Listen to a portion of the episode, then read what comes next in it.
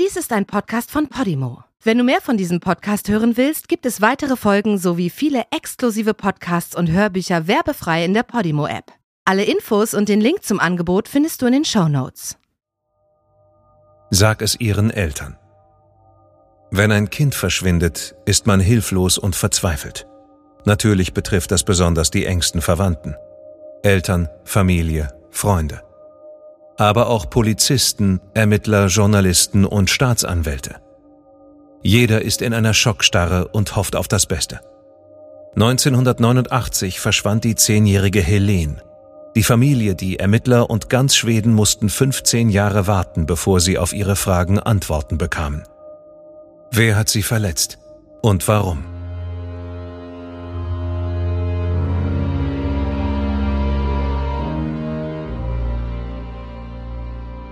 Du hörst Morden im Norden. Eine Podcast-Serie über einige der aufsehenerregendsten Mordfälle Skandinaviens.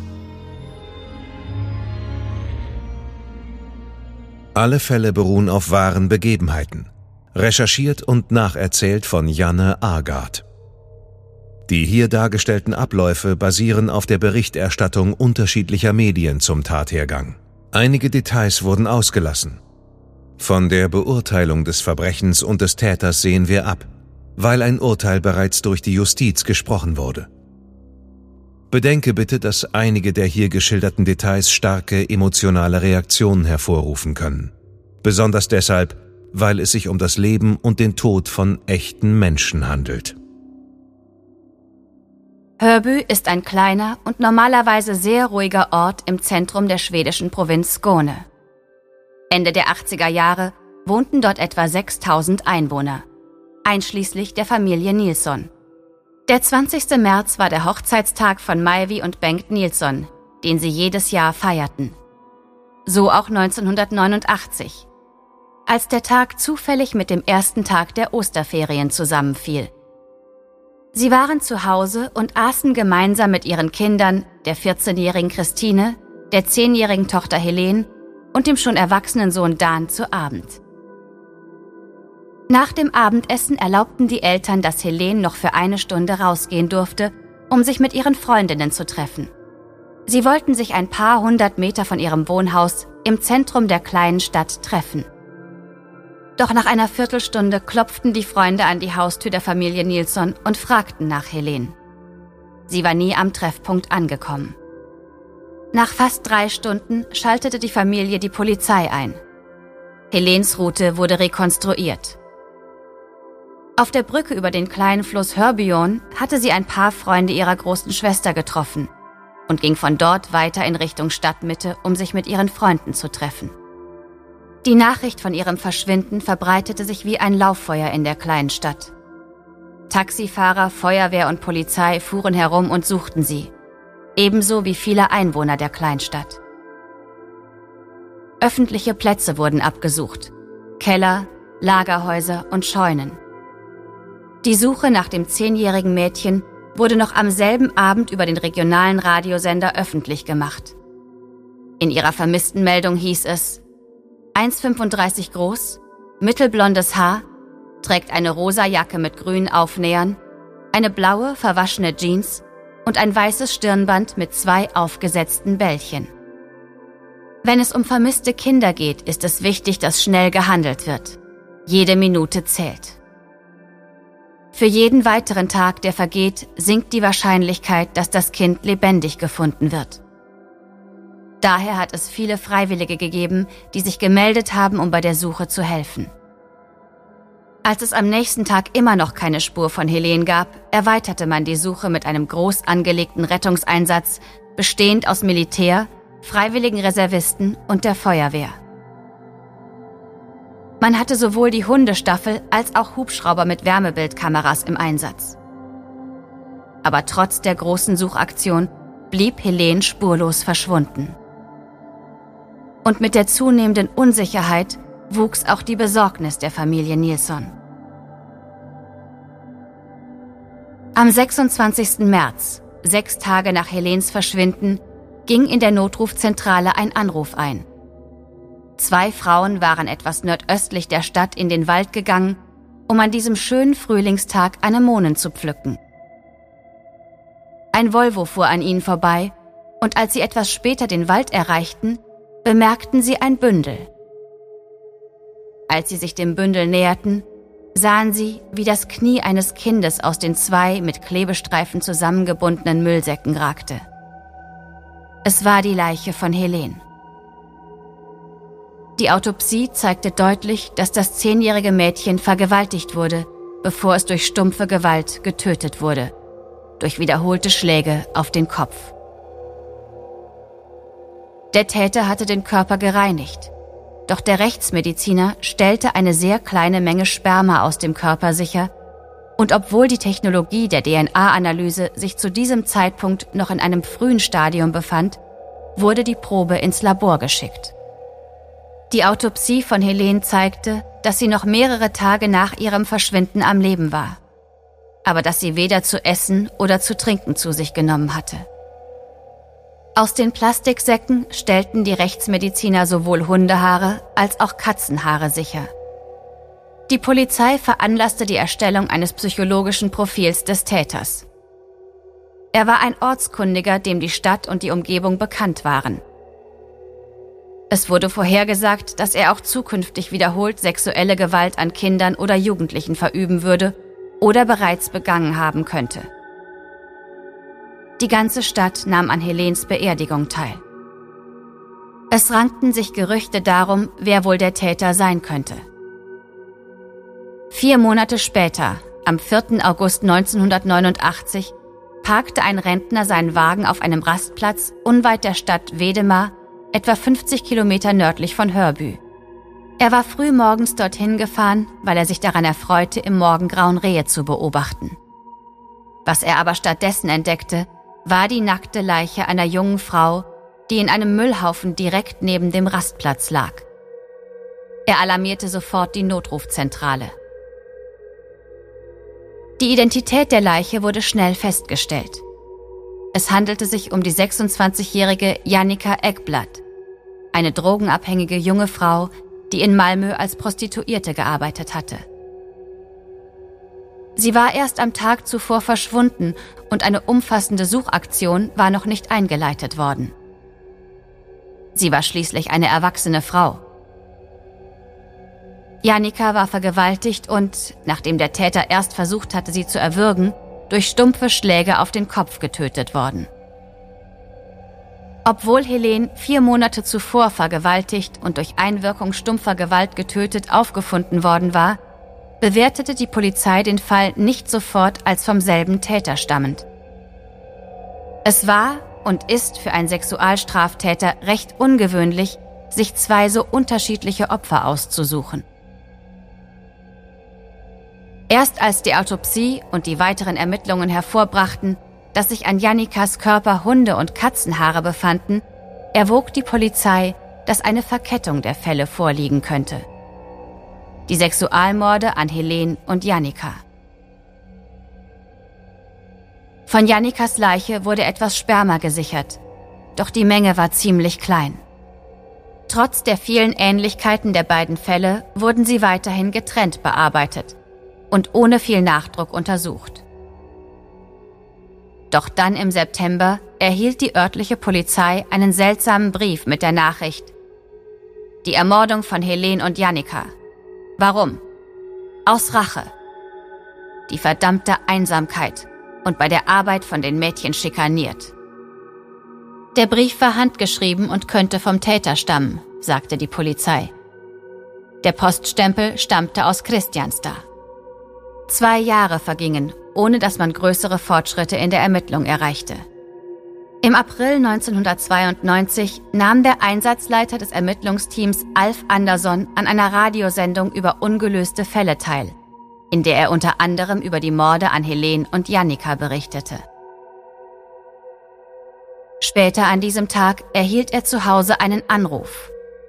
Ein unbekannter Mann erklärte, er habe der Polizei im September 1989 den kryptischen Brief zugeschickt.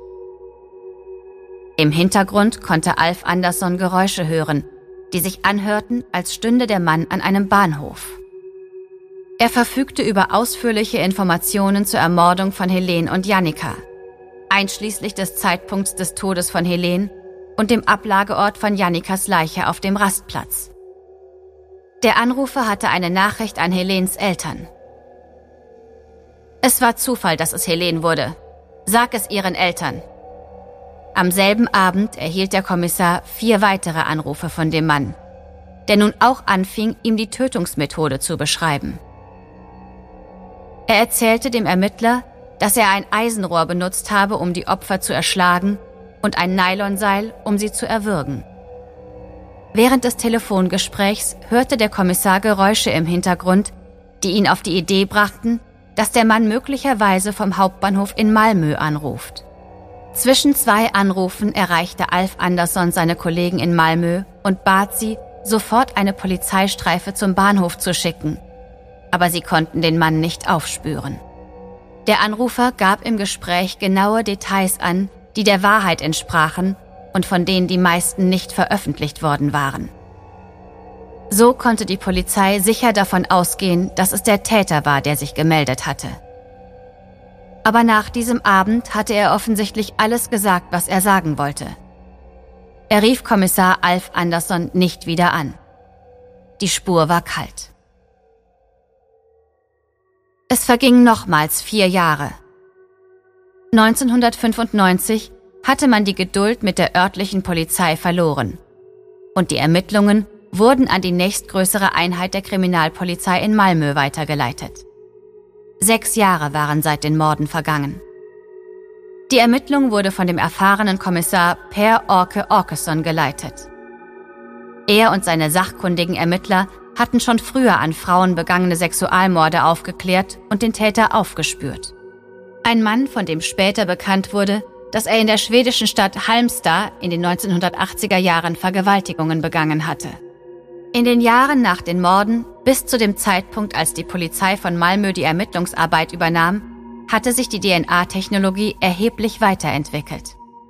Und natürlich versuchte Orkeson, die aufbewahrten Proben vom staatlich kriminaltechnischen Labor analysieren zu lassen, um das DNA-Profil des Täters zu ermitteln.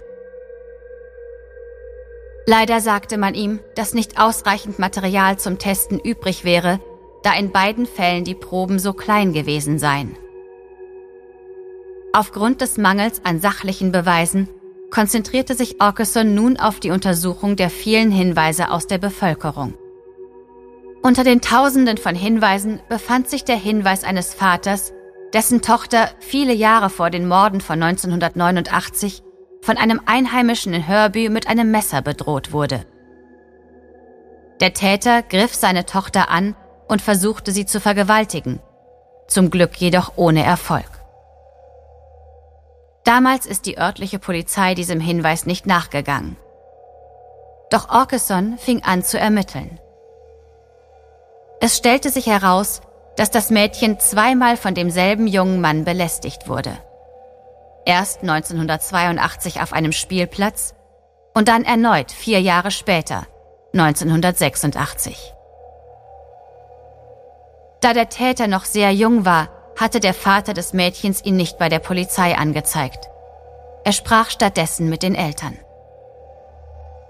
Doch als man Helene ermordet aufgefunden hatte, tat er es schließlich. Der Junge war inzwischen ein 20-jähriger Mann geworden. Zu Ostern 1989, als Helene verschwand, hatte er seinen Wehrdienst für einen kurzen Urlaub unterbrochen. Mehrere Zeugen hatten ihn und seinen Cousin in der Nähe des Ortes gesehen, von dem Helene verschwunden war. Die beiden Männer wurden zu diesem Zeitpunkt mehrmals befragt und gaben widersprüchliche Erklärungen ab.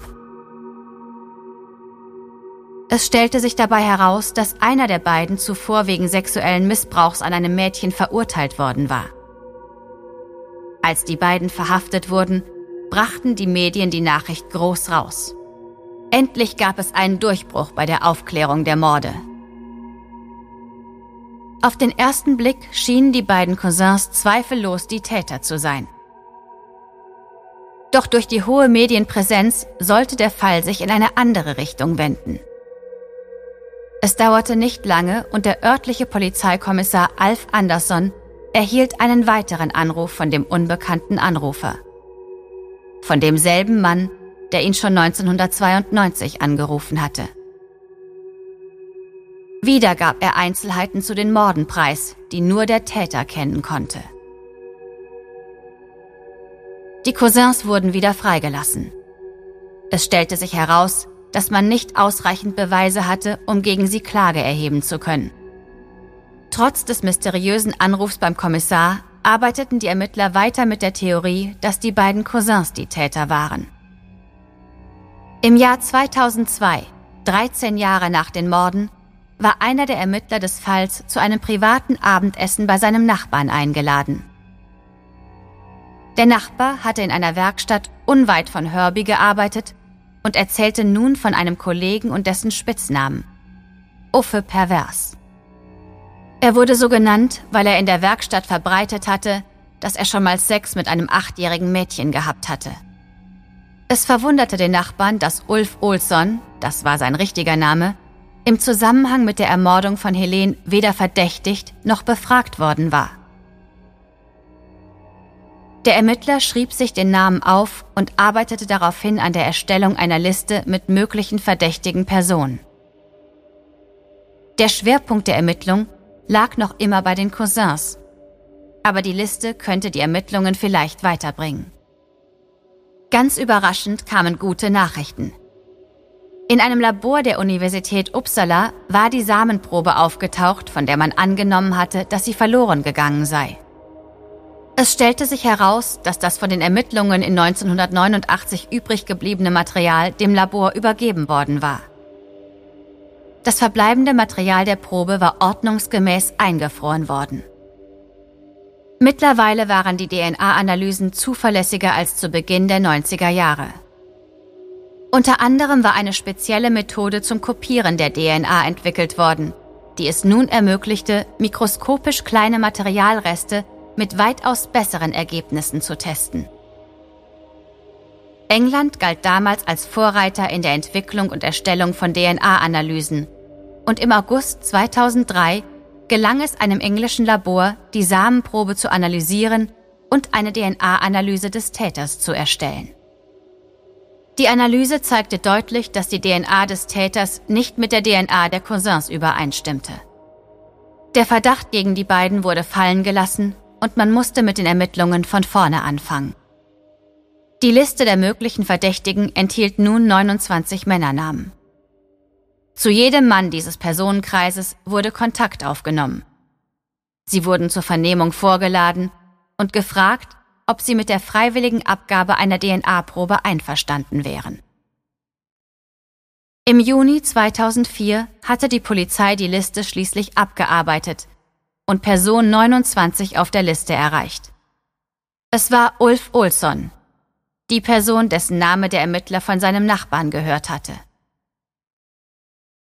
Er lebte in Wimmerbü und war alkohol- und drogenabhängig. Die Ermittler luden ihn vor und bei den Vernehmungen auf dem Polizeirevier willigte Ulf ein, sich eine DNA-Probe entnehmen zu lassen. Er wirkte kooperativ und nicht beunruhigt, als ihm die Speichelprobe entnommen wurde. Einige Wochen später, am 23. Juni, erhielt Per Orke Orkeson endlich den Anruf, auf den er jahrelang gewartet hatte. Das staatliche kriminaltechnische Labor erklärte, dass Ulfs DNA-Probe mit der Samenprobe, die an Helens Leiche gefunden worden war, übereinstimmte. Sofort wurde eine Polizeistreife losgeschickt, um Ulf Olsson festzunehmen. Die Polizisten fanden ihn in seinem Haus in Wimmerbü, wo er verhaftet und wegen des dringenden Tatverdachts der Entführung, Vergewaltigung und Ermordung von Helene Nilsson angeklagt wurde. Die Kriminaltechniker wurden zu ihm nach Hause geschickt und durchkämmten das Haus nach Beweisen. Ulf wurde in Gewahrsam genommen und wegen des Mordes an Helene angeklagt. Die Vernehmung von Ulf ging jetzt erst richtig los. Er bestritt jegliche Kenntnis der Angelegenheit.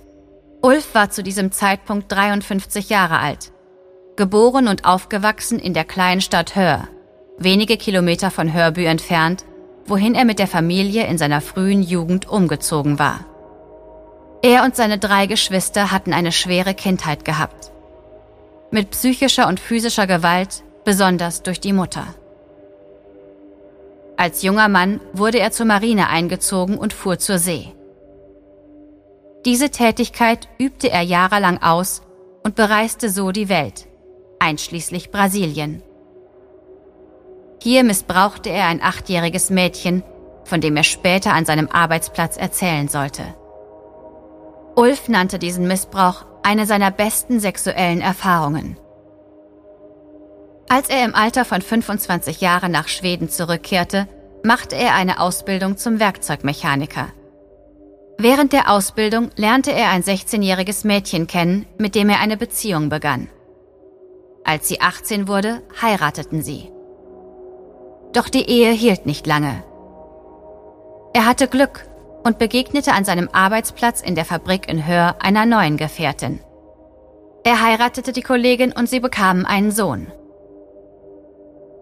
Ulf hatte Alkohol- und Drogenprobleme und schien obendrein psychisch instabil zu sein. Die kleine Familie hatte einen Hund und eine Katze. Ulf bekam regelmäßig Wutausbrüche, weil die Haustiere harten. Schließlich tötete Ulf die Katze und überließ es seiner Frau, nach ihm aufzuräumen. Einige Tage später tötete er auch den Hund. Die Haustiervorfälle veranlassten seine Frau, die Scheidung einzureichen, und sie erhielt das volle Sorgerecht für den Sohn. Ulf war wütend. Ihm wurde lediglich ein begleiteter Umgang mit seinem Sohn gewährt. Er durfte seinen Sohn also nur im Beisein eines anderen Erwachsenen sehen. Sein Zorn wuchs ebenso wie sein Drogen- und Alkoholkonsum. Während die Kriminalbeamten Ulfs Biografie untersuchten, durchsuchten die Kriminaltechniker Ulfs Ferienhaus in Buckeslund. Hier stießen sie auf Spuren, die getrocknetem Blut ähnelten. Es wurden Proben des geronnenen Blutes entnommen und es stellte sich heraus, dass es sich um das Blut von Jannika handelte. Es war so viel Blut, dass es bis in den Zwischenraum von Dielenboden und Türschwelle durchgesickert war. Doch von Helene ließen sich keine physischen Spuren finden. Zusätzlich zu der Anklage für den Mord an Helene folgte nun eine weitere Anklage. Für den Mord an Jannika.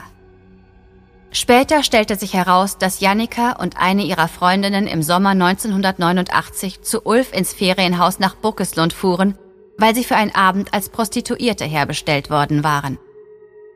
Die Freundin identifizierte Ulf als einen der Männer. Sie erzählte auch, dass Ulf bei den Prostituierten einen schlechten Ruf als gefährlichen und riskanten Kunden habe. Trotzdem fuhren die beiden Freundinnen dorthin.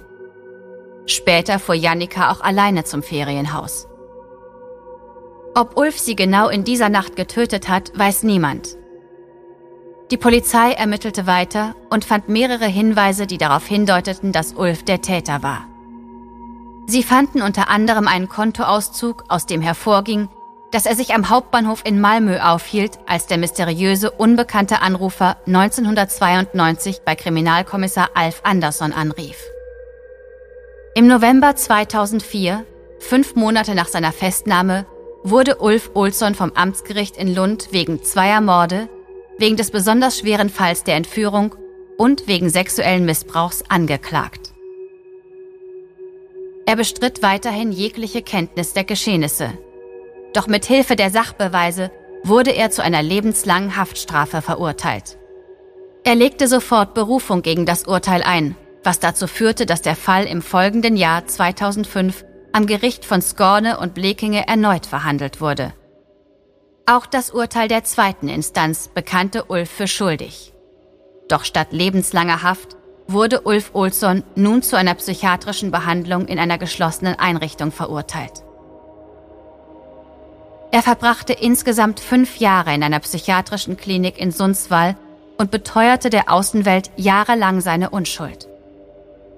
Er schrieb sowohl ein Buch als auch einen Blog im Internet, in dem er über die angeblich schlechte Rechtssicherheit berichtete. Am 10. Januar 2010 nahm sich Ulf Olsson das Leben. Er erhängte sich in seinem Zimmer, nachdem er an diesem Morgen einen langen Abschiedsbrief geschrieben hatte. Er behauptete, er sei zu Unrecht verurteilt worden.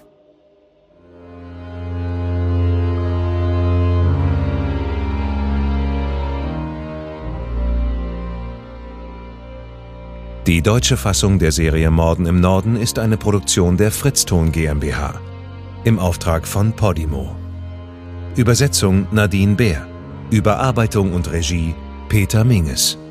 Gesprochen haben Marike Oeffinger und ich, Sascha Rotermund. Aufnahme und Nachbearbeitung Christopher Gropp und Niklas Schepstadt.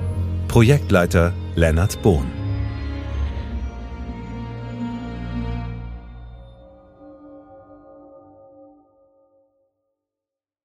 In der Podimo-App hörst du tausende Podcasts und internationale Hörbücher aller Genres. Dabei erhältst du personalisierte Empfehlungen und kannst deine Lieblingsinhalte auch offline hören. Ganz egal, ob zu Hause, in der Bahn oder beim Spazierengehen. Lass dich mit Podimo von spannenden Geschichten in den Bann ziehen, lerne etwas Neues oder hol dir Tipps für dein Familienleben.